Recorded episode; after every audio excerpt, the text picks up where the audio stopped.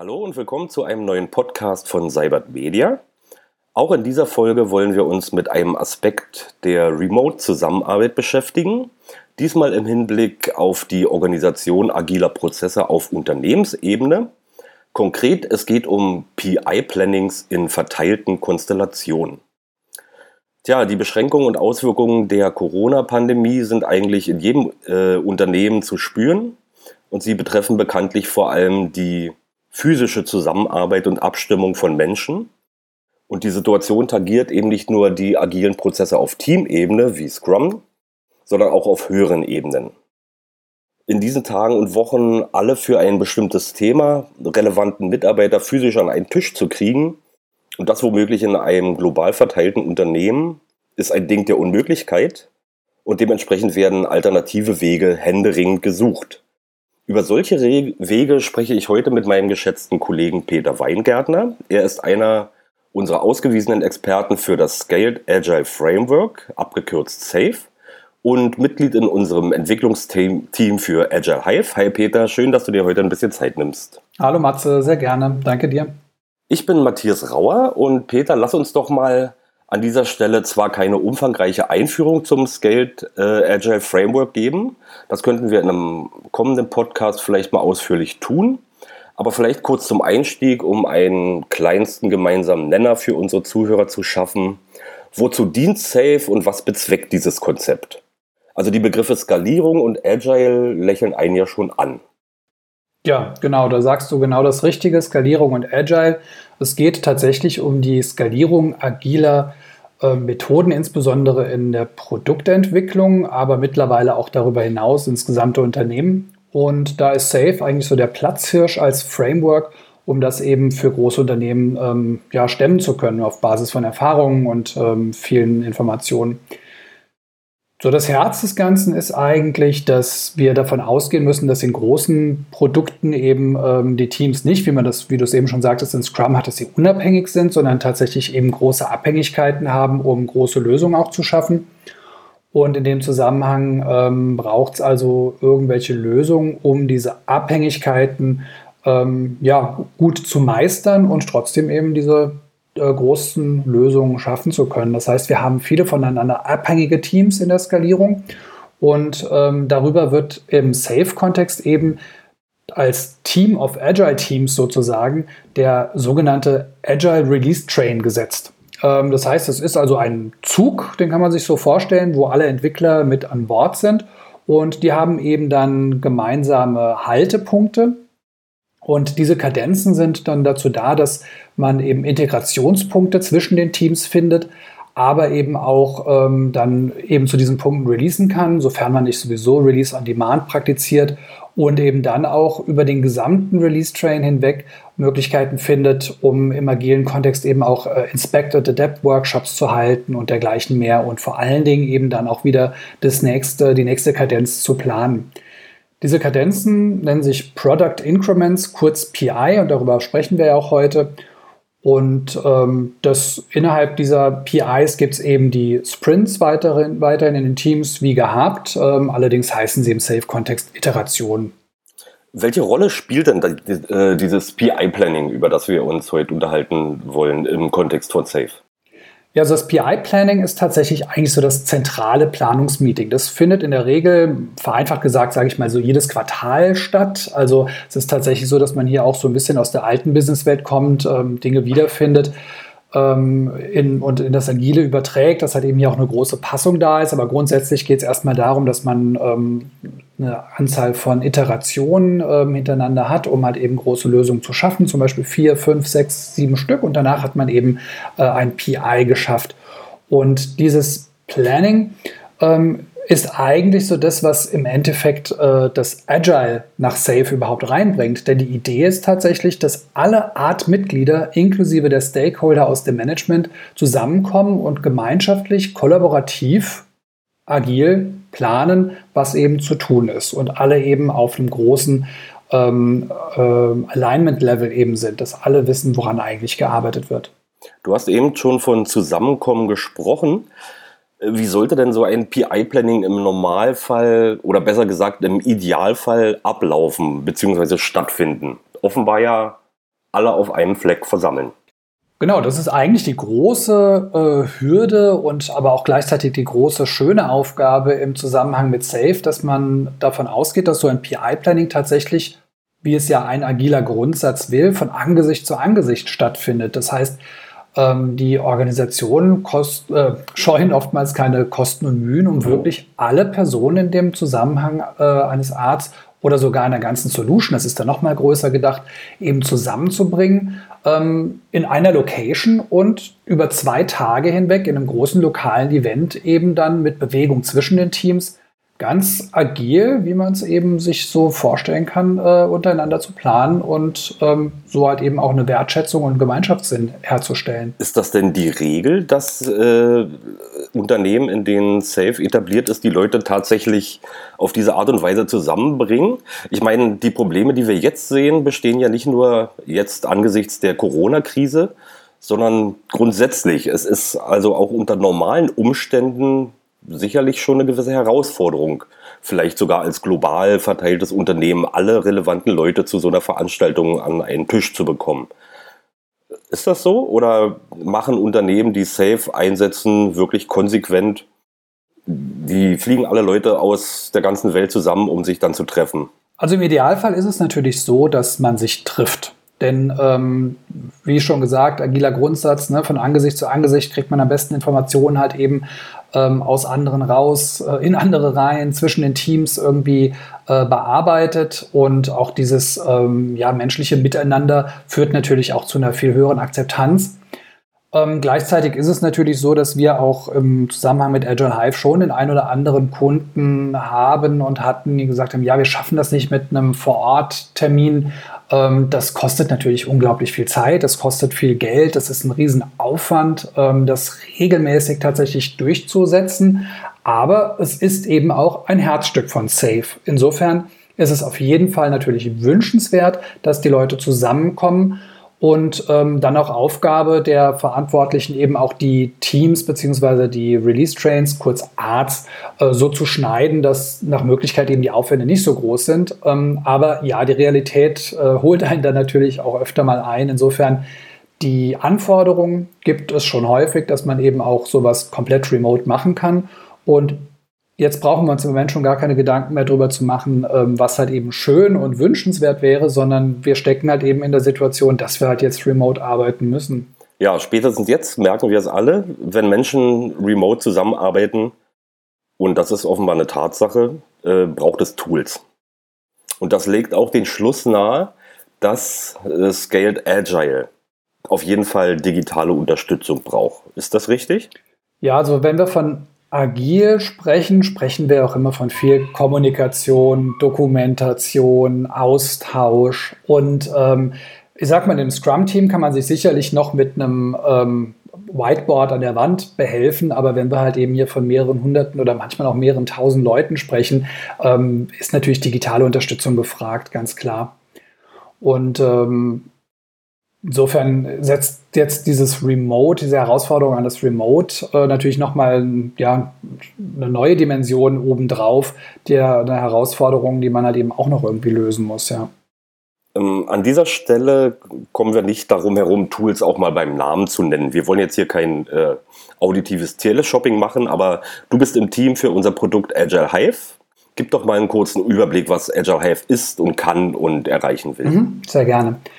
Ja, wie eben schon gesagt, Produktentwicklung ist natürlich sehr komplex. Wenn man zusammenarbeiten möchte, braucht man in irgendeiner Form ein Tool. Safe ist auch nochmal sehr komplex äh, und um ein bisschen die Komplexität aus der Sache rauszuholen, ähm, nutzen viele Unternehmen Jira bzw. generelle Atlassian-Tools, um eben ihre Produktentwicklung oder halt eben auch anderen Prozesse zu steuern. Und da ist natürlich ähm, die Frage, wie kriege ich halt eben aber auch so ein Framework, das bestimmte Regeln und ähm, ja, Events und alle möglichen Dinge eben mitbringt, tatsächlich nach Jira rein. Wer schon mal probiert hat, Safe mit Jira Bordmitteln umzusetzen, wird wahrscheinlich über die eine oder andere Herausforderung gestolpert sein. Ähm, eine der größten Dinge ist, dass häufig Hierarchieebenen fehlen. Das ist einfach in Jira ähm, historisch so gewachsen, dass wir eben die ähm, Stories haben, dann darüber eventuell noch das Epic und dann schon die Projekte und je nachdem, welche Konfiguration von Safe man eben fährt im Unternehmen, da gibt es unterschiedliche, stellt man sehr schnell fest, dass man hier recht schnell in Sackgasse gerät. Dann gibt es auch äh, in Jira eine abweichende Nomenklatur, weil es ja jetzt nicht ein Safe-Tool ähm, und insofern, ähm, gerade wenn man sich halt eben dieses Framework angelernt hat, ist es natürlich sehr akzeptanzfördernd und auch einfacher, wenn die Nomenklatur stimmt. Eine andere Herausforderung ist die zeitliche Unterteilung in PIs. Während Jira natürlich sehr gut ist, eben auch in Scrum-Teams die einzelnen Sprints zu unterteilen, fehlt so eine übergeordnete Kadenzenunterteilung in diese PIs. Da gehen viele äh, Administratoren hin und nutzen dann die äh, Versionen oder Releases eben in Jira dazu, aber das äh, ist natürlich auch nur eine Notlösung. Und ähm, ja, zu guter Letzt fehlt einem bei jedem Workaround eigentlich auch noch so ein bisschen die inhaltlich-methodische Unterstützung.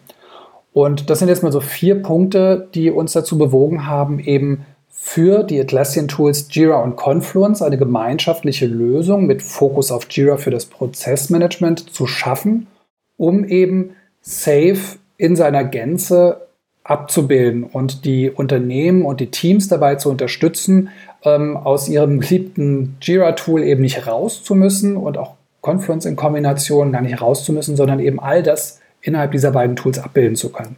Äh, kommen wir auf unser PI-Planning äh, nochmal ganz konkret zu sprechen.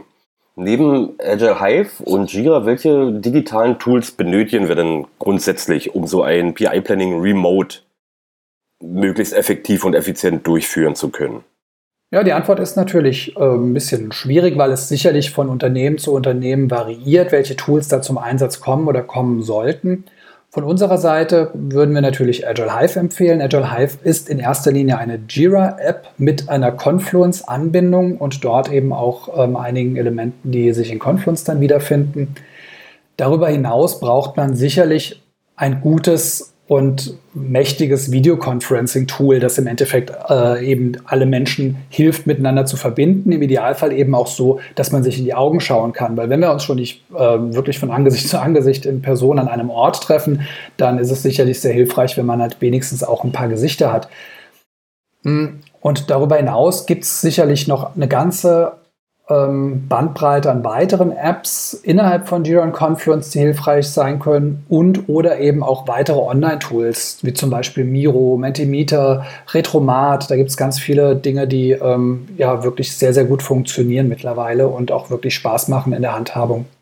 Um daran anzuknüpfen, ähm, ob nun physisch oder verteilt, auf jeden Fall muss solch so eine Veranstaltung geplant und vorbereitet werden. Welche Planungsschritte ändern sich denn jetzt im Vorfeld, wenn wirklich ein Unternehmen ähm, so ein PI-Planning ausschließlich remote durchführen will?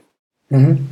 Also Scaled Agile liefert schon mal eine sehr gute Checkliste für den ähm, sogenannten RTE, also den Release Train Engineer, der die Verantwortung also trägt. Das, also das Framework an sich bringt so eine Checkliste mit, ja? Genau, das Framework selber bringt schon so eine Checkliste mit ähm, und die ist natürlich jetzt aber erstmal ne, historisch bedingt für das Vor-Ort-Planning äh, gedacht.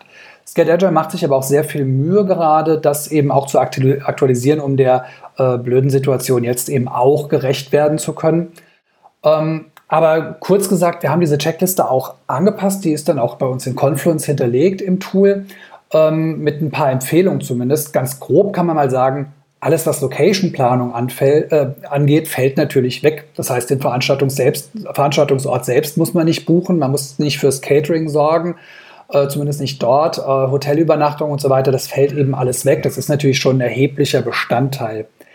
Dafür kommt was ganz Neues, sehr Erhebliches dazu. Ähm, vor Ort braucht es natürlich auch eine gewisse Technik, aber so ein Remote Planning funktioniert natürlich nur dann, wenn wirklich die Technik funktioniert. Das heißt, wir würden dringend empfehlen, sehr früh die IT zu involvieren und auch mit in die Verantwortung zu nehmen dann wäre es sicherlich sehr sinnvoll, früh darüber nachzudenken, welche Kommunikationsszenarien ähm, gibt es denn eigentlich. Das ist sicherlich auch von Art zu Art, von Unternehmen zu Unternehmen äh, individuell, aber das früh zu durchdenken ist sicherlich sinnvoll. Das heißt, Zum Beispiel wird es sicherlich sowas geben wie ein Plenum, wo eben alle zusammenkommen und äh, in erster Linie vielleicht vorne was präsentiert wird, also vorne digital, ähm, was präsentiert wird und die anderen eher mal zuhören und man sich zwischendurch noch einbringen kann. Dann gibt es ähm, sicherlich ganz wichtig diese Breakout-Sessions für die Teams, wo wirklich die Teams wieder äh, innerhalb äh, voneinander eben arbeiten. Dann aber auch die Möglichkeit, wieder zwischen den Teams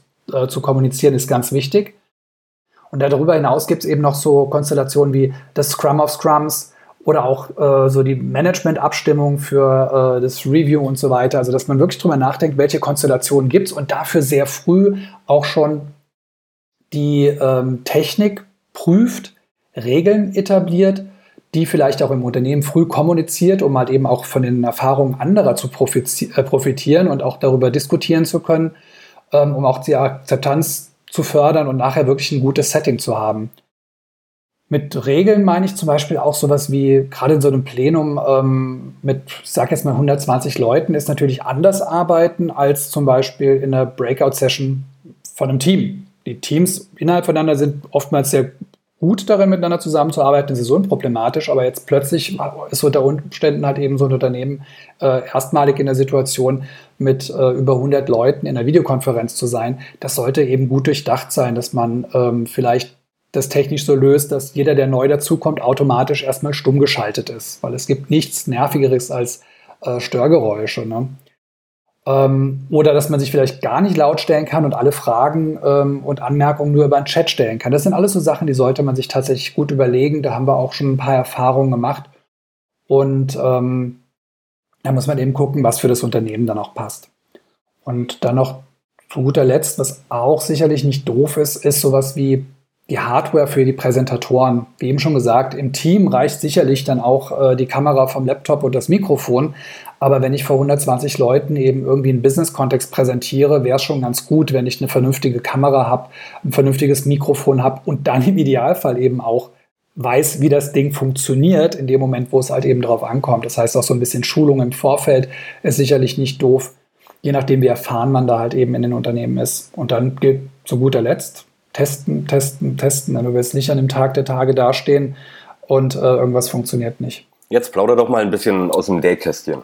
Wie läuft denn so ein Remote PI Planning ab? Welches Tool unterstützt denn äh, an welcher Stelle? Erzähl mal ein bisschen. Ja, okay, ich habe es ja eben schon mal erwähnt. Also wir haben äh, in Confluence selber eine Checkliste für den ähm, Release Train Engineer beziehungsweise das Planungskomitee, wer auch immer die, äh, den Hut aufhat eben für die Planung des Events, der kann sich hier dran entlanghangeln. Ähm, dann können die, nennen Sie jetzt mal Content-Lieferanten, ähm, Business Owner, ähm, Produktmanagement, äh, Architekten, was auch immer, können im Vorfeld eben auch Confluence nutzen und auch schon auf vorgefertigte Templates zurückgreifen und dort ihre Inhalte im Vorfeld erarbeiten. Das ist natürlich im Idealfall kollaborativ. Äh, man tauscht sich aus mit den Fähigkeiten von Confluence. Oftmals ist es ja so, dass man hier noch den ein oder anderen vielleicht erstmal zu äh, motivieren muss, überhaupt in Confluence zu arbeiten, weil gerade im Management ist man häufig ja gewöhnt, eher mit anderen Tools zu arbeiten. Aber ähm, das ist natürlich schön, wenn man hier alles zusammen in einem Tool hat und dann halt eben auch schon dokumentiert für das gesamte PI danach. Ich also keine Arbeit doppelt habe.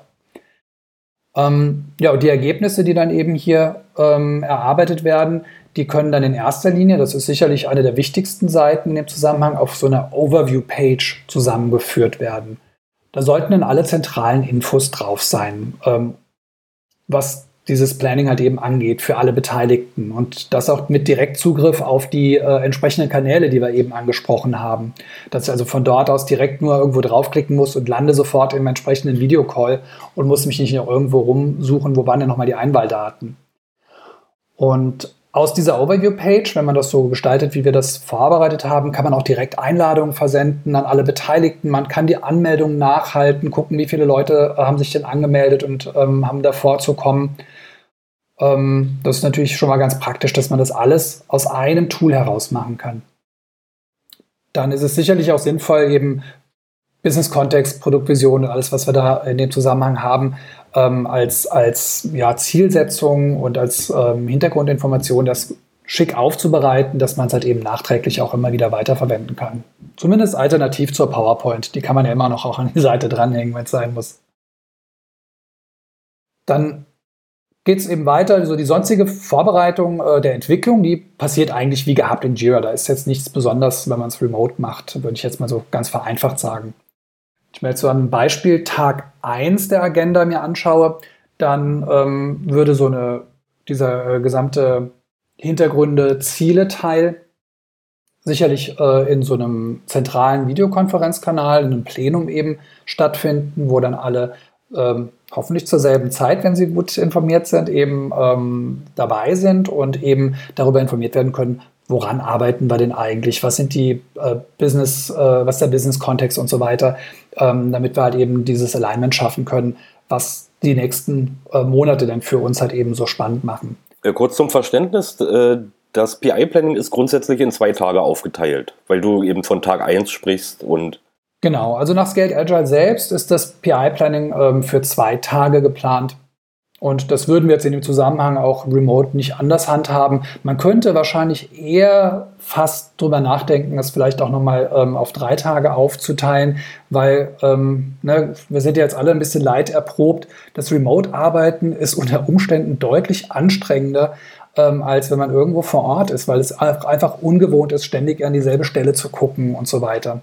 Aber grundsätzlich ähm, geht Scaled Agile von zwei Tagen aus und wie die halt eben dann aufgeteilt werden, sollte man sich dann überlegen. Genau, also nach der Eröffnung, ähm, wo eben die äh, Präsentatoren zur, zur äh, Sprache kommen, ähm, hat man anschließend normalerweise so das Lunch. Da haben wir tatsächlich wenige digitale Tools, die das unterstützen. Aber als kleine Idee, vielleicht kann man das irgendwie organisieren, dass alle Beteiligten, äh, keine Ahnung, ohne Schleichwerbung machen zu wollen, Lieferando-Gutscheine oder irgendwie äh, was Gemeinsames haben, dass man auch da das Gefühl hat, ähm, an einem äh, Tisch zu sitzen, wenn der auch nur virtuell ist. Mhm. Dann anschließend kommen die Team-Breakouts und die werden ähm, eigentlich äh, innerhalb von Agile Hive an einem Jira-Board gemacht. Also das ist ein besonderes Board, wo ich eben als Team dann die Kapazitäten meines Teams planen kann, ähm, wo ich die Features, die ich halt eben übernehme, runterbrechen kann in Stories und eben diese Stories auch aufteilen kann in die verschiedenen Sprints bzw. Iterationen. Ähm, und da würden wir auf jeden Fall dazu raten, dass das eben auch ähm, ein Scrum Master zum Beispiel als Moderator übernimmt und alle auf dessen Screen gucken und man das dort gemeinschaftlich macht. Denn ähm, tatsächlich muss man in Jira noch manchmal äh, eben nachladen. Das passiert dann nicht direkt live. Also da ist noch was, woran wir noch arbeiten werden. Ähm, was dann darüber hinausgeht, äh, sind vor allen Dingen die äh, Identifikation von Abhängigkeiten zu anderen Teams. Das ist natürlich ganz maßgeblich, dass man hier äh, in der Zusammenarbeit mit den anderen Teams rausfindet, ähm, ja, wie müssen wir denn umplanen, weil wir warten hier vielleicht für die eine Story noch irgendwie auf Daten von euch. Wann habt ihr das denn eingeplant? Da würden wir empfehlen, dass man entweder das Ganze natürlich über Chat macht oder über eigene äh, Videoräume, ähm, wo man sich halt eben dann verabredet sozusagen, ähm, um das zu besprechen. Von unserer Seite ähm, könnte man das sicherlich auch in Confluence über einen Microblog aus dem Linchpin-Universum, das ist ein anderes Produkt von uns, äh, lösen, dass man halt eben wirklich einen eigenen Space für das Team hat ähm, und in diesem Microblog die äh, wichtigsten Dinge eben schriftlich dokumentiert und dort auch mit einer einfachen Add-Menschen andere Leute aus anderen Teams, zum Beispiel ein Scrum Master, was auch immer man im Vorfeld ausgemacht hat, ähm, erwähnt und die Person dann informiert wird, ah, guck mal, hier gibt es eine Abhängigkeit offensichtlich äh, zu uns. Lass uns da mal irgendwo verabreden und gucken, wie wir das halt eben lösen, ob wir jetzt irgendwie umplanen oder die anderen oder wie auch immer. Ja, dann zu guter Letzt ähm, geht es noch um die Bewertung der Risiken ähm, in den Teams. Das ist auch relativ unproblematisch. Ähm, auch über ähm, Vorgangstypen in Jira gelöst. Das lässt sich also auch direkt kollaborativ lösen und da kann man die anlegen und kann die auch entsprechend roamen, wie das ja dann so schön heißt im Safe-Kontext, also ähm, mit entsprechenden Treatments versehen. Hm. Und dann ist ähm, zum Abschluss wieder im Plenum eigentlich äh, so, dass ähm, Einzelpersonen, die sollte man auch im Idealfall vorher natürlich schon ähm, identifiziert haben, sagen, hier ähm, kannst du bitte unsere Ergebnisse mal vorstellen im Plenum. Und dann ähm, gibt es eben dieses sogenannte Draft Plan Review auf dessen Basis dann im Endeffekt das Management über Risiken, Abhängigkeiten und so weiter halt eben sprechen kann und das eben auch wieder in einem eigenen abgeschlossenen Kanal. Ähm, die anderen dürfen in der Zwischenzeit dann schon nach Hause gehen. und äh, drüber sprechen, okay, wo müssen wir halt eben vielleicht irgendwie nochmal was äh, uns Neues überlegen, auch von Management-Ebene aus. Und dann gibt es noch den zweiten Tag, den möchte ich nur kurz erwähnen, weil vom, von den Kommunikationssettings her ist es eigentlich mehr oder weniger dasselbe. Deswegen ähm, glaube ich, braucht man da jetzt nicht mehr weiter drauf einzugehen. Ein paar Besonderheiten. Es gibt noch das, äh, die sogenannte Confidence Vote. Ich weiß nicht, ob du das kennst. Da geht es im Endeffekt darum, dass halt eben wirklich alle Beteiligten, also vorher einmal im Team, das kann man einen kleinen Kreis machen, aber dann eben auch im Großen, der gesamte Art, alle Beteiligten ähm, eben ein Votum abgeben, wie ähm, realistisch sie denn die Planung des gesamten Arts halten und ähm, dann im Zweifelsfall eben auch nochmal darüber, äh, um darüber sprechen zu können. Und normalerweise macht man das eben einfach, indem man äh, eine Anzahl von Fingern nach oben hält, zwischen 1 und 5. Äh, je weniger, umso äh, unrealistischer hält man das Ganze. Und wenn Leute dabei sind, die eben nur zwei oder weniger Finger hochhalten, dann sollten die nochmal zu Wort kommen. Das kann man zum Beispiel lösen über Polls, das ist eine Confluence-App, äh, sehr leichtgewichtig, da kann man mhm. einfach sowas aufsetzen. Oder natürlich auch über sowas wie ähm, den Mentimeter. Ich weiß nicht, ob du den kennst. Ich persönlich nicht, aber vielleicht einige von unseren Zuhörern. Bestimmt, weil es ist ein wirklich sehr schönes Tool, sehr ähm, easy. Man kann da Fragen einstellen und kann eben dann über mhm. Mobile Device eben die Abstimmung ähm, laufen lassen. Und ähm, das. Und die gehen dann live rein sozusagen in dieses Genau, dann kannst du halt eben wirklich live diese Auswirkungen ähm, und die Graphen eben cool. ablesen und ja, dann eben im Zweifelsfall nochmal drüber diskutieren, wenn es Leute gibt, die halt eben sagen, nee, das geht überhaupt gar nicht, dann sie halt zu Wort kommen lassen, äh, was sie für Bedenken haben, eventuell umplanen, wie auch immer. Ähm, das ist also die Confidence Vote.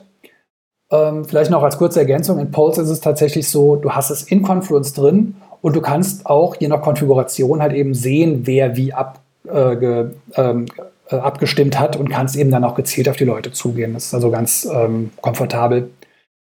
Ja, und dann für die ähm, Retrospektive, die ist ja vor allen Dingen für den Art, da würde man jetzt vielleicht noch, zumindest für die Teams, könnte man noch den Retromat empfehlen. Das ist eine sehr schöne Webseite, wo man eben so ein Retroformat sich immer zusammenstellen kann. Das ist aber dann eher für die Teams im Nachgang, für die einzelnen ähm, äh, Retros in den Teams. Und im Großen würde sich sicherlich auch, müsste man die Kapazität des Tools vielleicht nochmal prüfen, aber sowas wie Miro, das ist ein Online-Whiteboard ähm, eignen, dass man da wirklich mit den Leuten reingeht und tatsächlich ähm, zumindest so ein bisschen drüber spricht, was war gut, was äh, könnte nochmal irgendwie äh, besser laufen und worauf müssen wir achten. Also da gibt es Safe aber auch so ein ähm, sehr einfaches Format vor. Ja, zu guter Letzt, äh, losgelöst jetzt wirklich von den eigentlichen Skate Agile Vorgaben und Wünschen, würden wir aus unserer Erfahrung heraus, wir haben ja unseren ähm, AEC, das ist ein Event mit ungefähr so vielen Leuten, wie ein großer Art vielleicht auch tatsächlich hat, äh, den wir ja sehr kurzfristig, wie du weißt, auch umplanen mussten nach äh, Remote. Ähm, was sich da sehr bewährt hat und ist deswegen eine Empfehlung von unserer Seite, ist Moderatoren einzusetzen.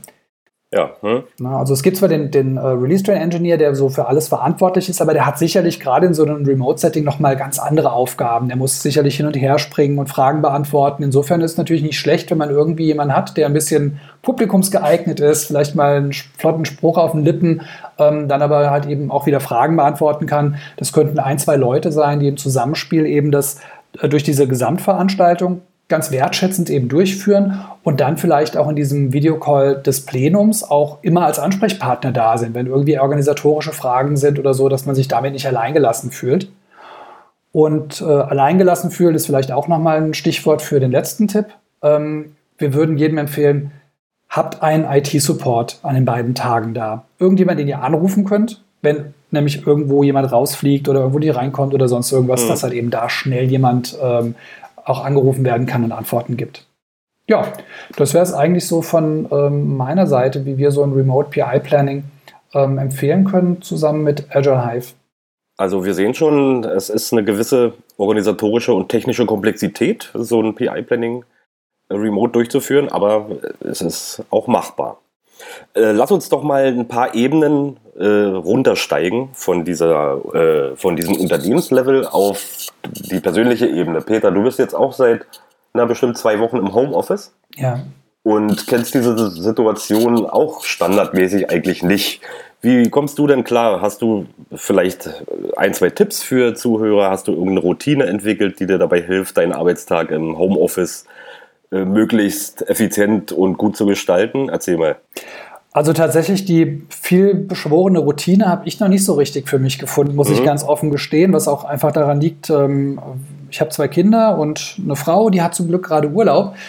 Ähm, das macht das Ganze etwas einfacher in der Zeit, wo wir beide noch gearbeitet haben. Wir arbeiten ja beide bei Cybert Media, deswegen mussten wir zumindest nicht um äh, den Arbeitgeber um Verständnis bitten.